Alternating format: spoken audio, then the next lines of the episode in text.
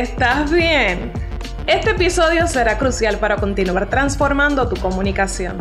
Soy Belma Hernández, estratega de comunicación y tu cómplice para escribir, hablar y persuadir estratégicamente hasta lograr incrementar tus clientes y seguidores.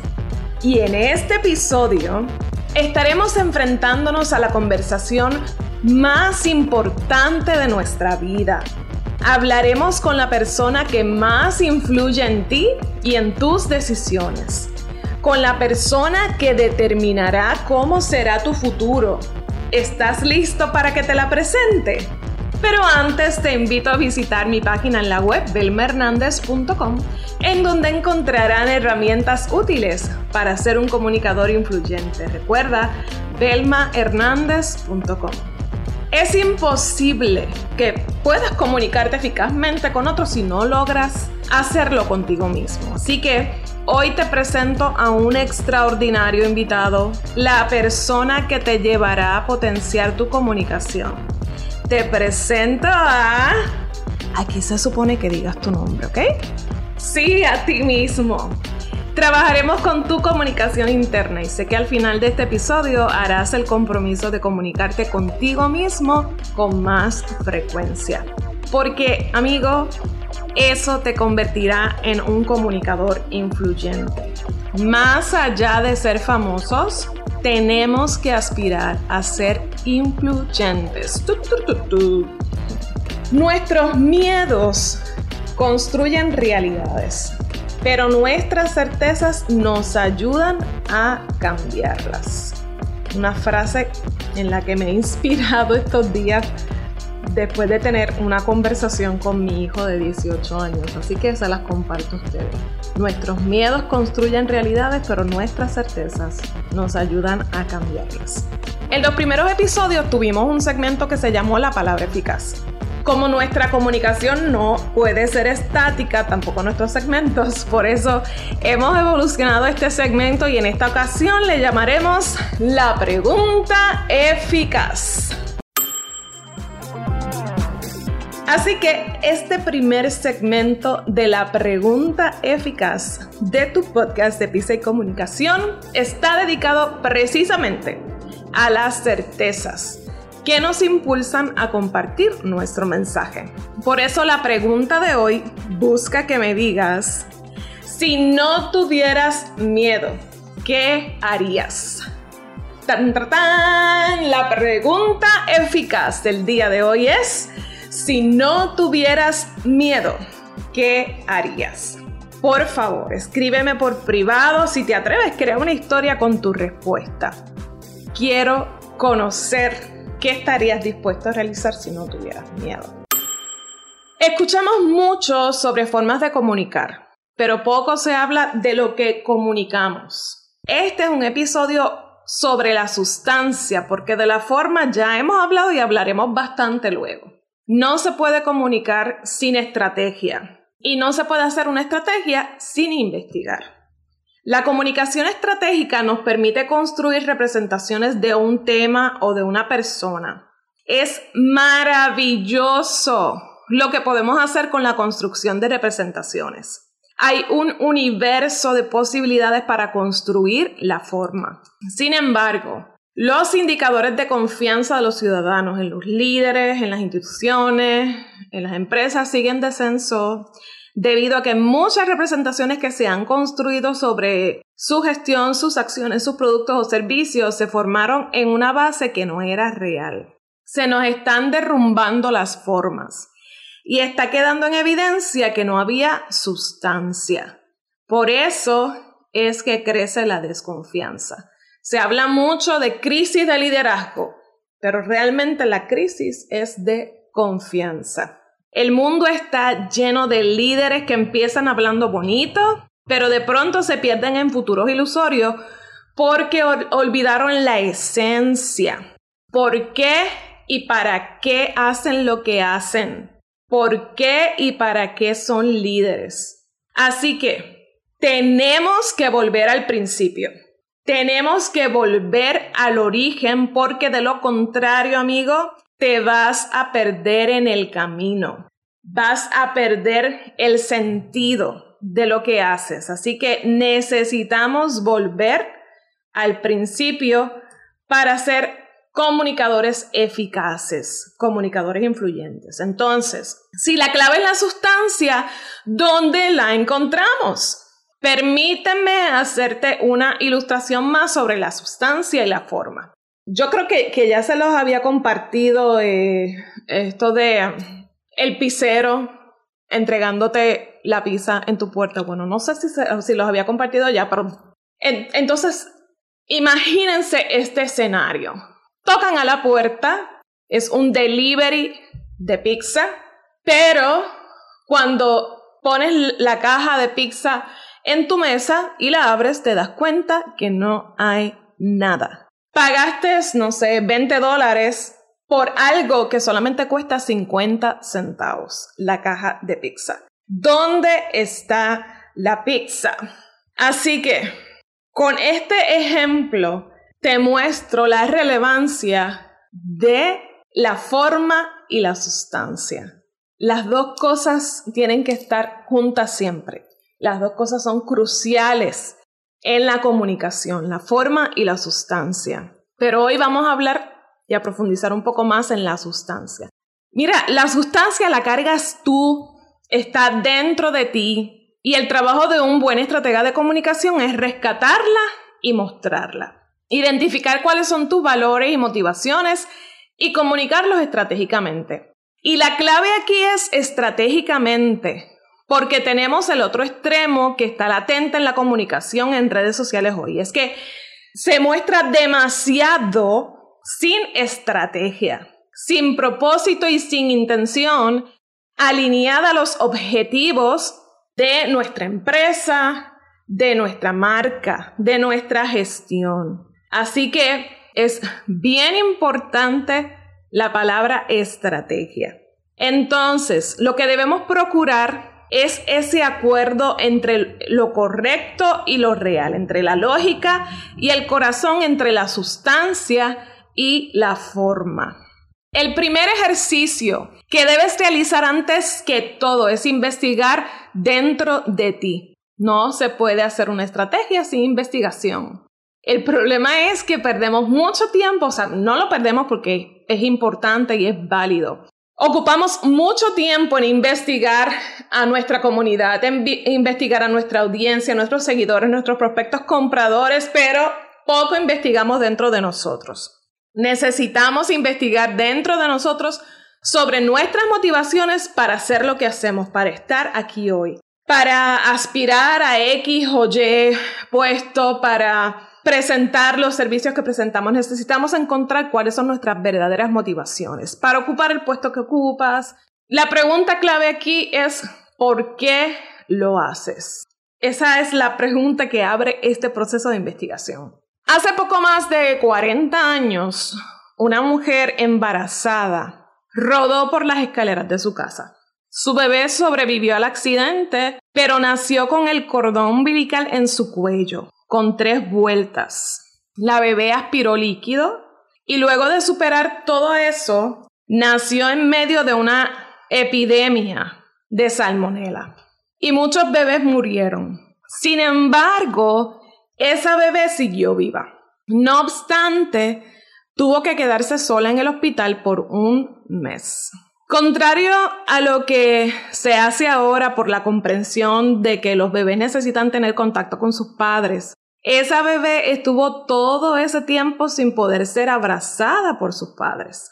Creció con inseguridades, con miedos que no comprendía, porque eran reflejo de emociones que vivió cuando aún no era consciente. Sus papás se mudaron muchas veces, lo que representaba un gran desafío para alguien tímido y desconfiado. Volver a conocer gente, soportar el prejuicio de otros hasta ser valorada por quien era parecía una tortura. Así que eligió encerrarse y solo interactuar con conocidos. Podía pasar ocho horas sentada al lado de un desconocido sin decir una sola palabra. Ser rara le ganó mucha incomprensión y cuando trataban de sacarla violentamente de su zona, ella solo callaba y se iba. Con ese perfil, esa bebé adolescente y mujer difícilmente podría hablar frente a un grupo de personas. Antes tendría que vencer un huracán de miedos e inseguridades. Difícilmente podría confiar en otros. Pero esa bebé y ahora mujer está hoy aquí, convencida de que después de que sobrevivió a una caída, un nacimiento traumático, a una epidemia, no podía quedarse callada como estuvo mucho tiempo. ¿Cómo venció? Tomó conciencia de las razones y el por qué. Esa mujer, luego de, de pasar por todo un proceso para romper ese caparazón, para escalar esa muralla de miedos e inseguridades, esa mujer está aquí hoy para sacudirte con sus palabras y que comprendas que hay una historia poderosa dentro de ti que debes contarle a otros. Que todos cargamos un drama dentro que se conecta con el drama de otros. La gente está cansada de los datos que no les resuelven sus problemas. La gente quiere que los escuchen, que los entiendan, que les muestren un camino hacia un futuro mejor con hazañas reales de superhéroes reales como ellos. La gente quiere líderes reales. Pero como te dije ahorita, no podemos abusar de mostrar esa realidad. Tenemos que mostrarla de una forma estratégica. Hay mil argumentos que vencerán lo que tú pretendas construir de ti, pero nada ni nadie puede vencer lo que realmente eres Nadie puede argumentar sobre algo que solo viviste tú y que sentiste tú. Así que usa tu historia para comunicar.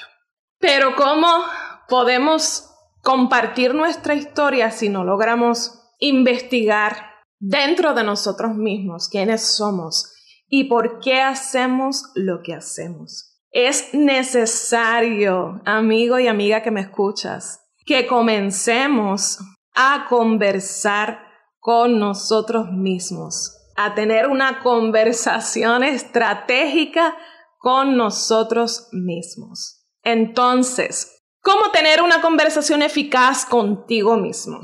Mira, yo hice aquí una lista de, a ver, unos cuatro puntos importantes para tener una conversación eficaz con nosotros mismos.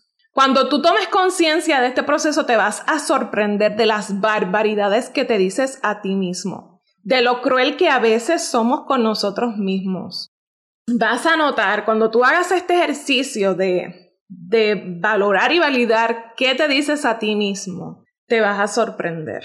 Así que el primer paso para tener una conversación eficaz contigo mismo es apartar tiempo para estar a solas. Yo siempre que hablo de esto me refiero a Jesús, que es para mí el máximo comunicador de la historia. Porque él tomó mucho tiempo para estar a solas, pasó mucho tiempo a solas.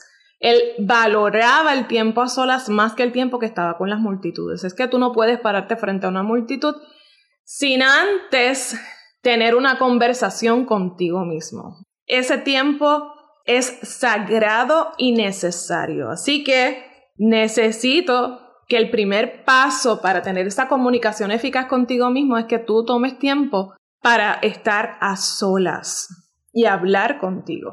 Número dos, define tu voz interna.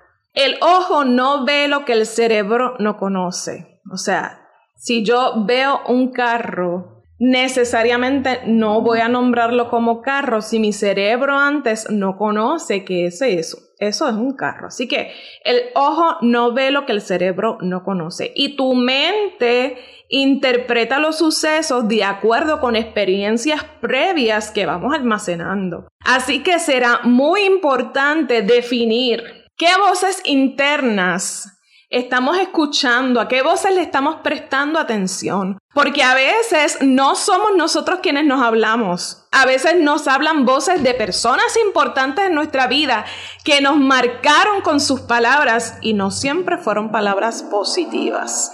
Así que quizá creciste escuchando palabras invalidantes que fueron socavando tu confianza en ti mismo. Tal vez lo que has hecho todo este tiempo es amplificar el sonido de esas voces internas que lo que han hecho es despintar la imagen que tenías de ti mismo. Así que el segundo paso para una conversación eficaz contigo mismo es que puedas ir definiendo tu propia voz interior. Y eso lo logras siendo consciente de lo que te estoy diciendo. Pregúntate, ¿a quién estoy escuchando? ¿A mí o a mis experiencias previas que se han disfrazado de mi voz. ¿A quién estás escuchando? Número tres, comienza el día hablándote de esas cualidades grandiosas que tienes, que te ayudarán a tener un día exitoso. ¿Qué te dices cuando te levantas? Es bien importante que tú definas hoy qué es lo que tú te dices cuando te levantas. Esa conversación que tienes contigo mismo sobre lo que harás en el día será determinante para enfocarte en tus metas del día. Considerar cómo eso que te estás hablando incide en lo que logras o no. Así que pregúntale a tu yo bien tempranito en el día cómo lo que harás hoy te acerca más a tus metas y anhelos. Y si es necesario, ajusta el plan.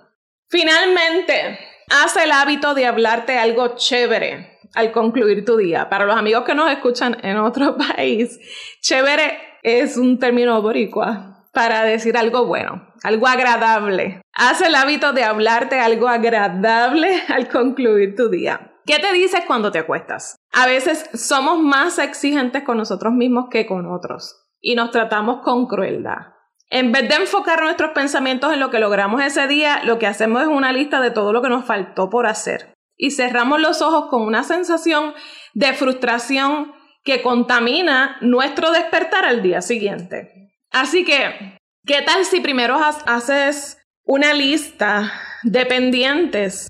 Una lista mental o escrita en el marco de los pendientes. No de lo que no pude hacer, sino de lo que tengo pendiente por hacer. Y luego que termines esa lista mental o escrita, celebramos lo que sí pudimos completar, aunque haya sido esa única cosa de seguir vivos y respirar. Pero es bien importante que cierres tus ojos con un pensamiento agradable, con un pensamiento que valide las cosas que lograste el día de hoy. Comienza a hablar contigo mismo desde hoy.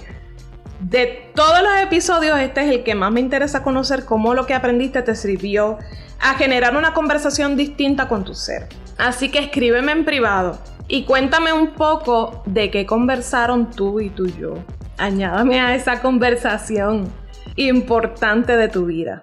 Espero haberte ayudado a dominar la conversación más crucial de toda tu vida. La conversación contigo mismo. A enfrentarte a tu peor enemigo interno y hablarle estratégicamente, con intención y propósito. Sé que ganarás esa batalla en tu mente y que serás una persona influyente.